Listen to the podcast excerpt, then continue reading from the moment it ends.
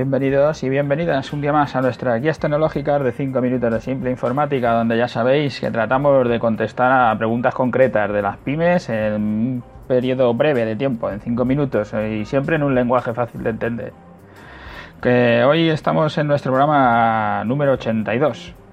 ¿Por qué tengo que usar una base de datos en mi empresa? El otro día, haciendo el programa 79, que hablábamos sobre el tema de si se podía gestionar una empresa a través de un Excel, y decíamos que sí, que era que se podía hacer, pero que desde luego aconsejábamos hacerlo en una base de datos.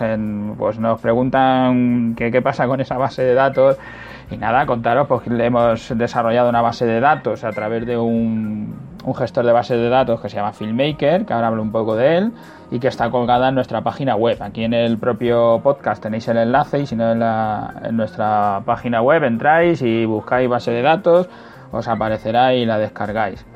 Eh, lo primero, desde luego, es que, es gratuita, que la podéis bajar y la podéis utilizar. No tenéis que pagar nada por ella. Y que puede utilizarse tanto en plataformas Mac como en plataformas PC. ¿Por qué, ¿Por qué utilizamos Filmmaker o FileMaker? Pues desde que empezamos a trabajar con Apple hace 20 años, pues en la aplicación que utilizaba Apple para base de datos, entonces era Claris, bueno, había otras empresas detrás de Apple, pero que al final era Apple se utilizaba Filmmaker y era una aplicación que solo corría dentro de entornos Apple, pero con el tiempo pues se separó de Apple, aunque siga siendo yo creo que el mismo capital, y tiene esa, eso que tenía bueno Apple antes, que era lo de ser sencillo, lo de ser fácil, lo de ser muy intuitivo que lo ha ido perdiendo Apple poco a poco, pero que la base de datos mm, no lo mantiene tanto como era, que le ha pasado un poco como Apple, pero de, alguna manera sí que es mucho más intuitivo que utilizar Access o utilizar otros tipos de gestores de bases de datos.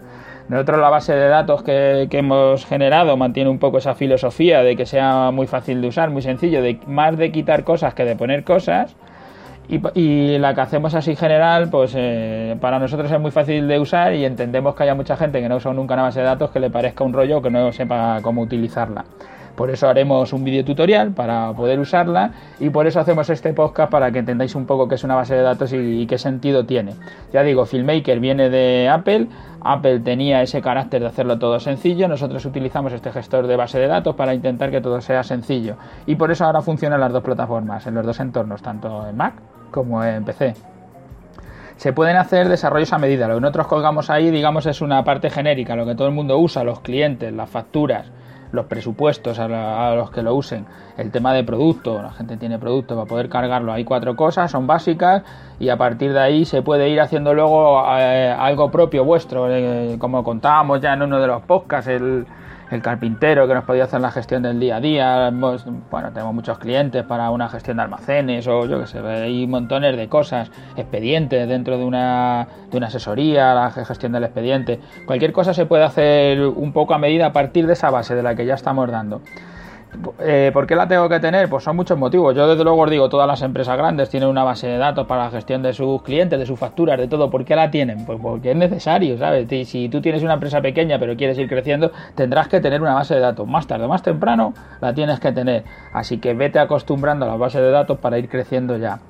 Eh, la primera idea básica es tener una gestión de clientes. Ya lo hemos hablado en muchos programas, simplemente para generar más contactos. O sea, tener de tu cliente los datos, su correo electrónico, su teléfono, el, poder contactar con él luego a través de WhatsApp, de las redes sociales, de mandarle un correo, de felicitarle su cumpleaños, como hablábamos. O sea, pues para eso tienes que tener cuándo nació, para saber cuándo nació, y luego tener su correo electrónico y poder hacerle un envío y decirle que te acuerdas de él y que eres un cliente suyo importante. Para el tema de las facturas, que emitas las facturas y cuando alguien te pida volver a hacer una, pues que la tengas en la base de datos y solo sea reimprimir, no tengas que andar buscando el papel donde la hiciste y puedas decir este trimestre que he facturado, este mes. Entonces, tener un poco, hay como distintas cosas. La primera es lo que llaman el business intelligent o el hacerse preguntas de cómo va tu negocio, ¿no? Pues con una base de datos lo puedes hacer. Luego una, cuestión sencilla de, imprimirla y si son eh, periódicas que hacen la misma factura ya la tienes hecha una vez, repites el registro, lo vuelves a imprimir.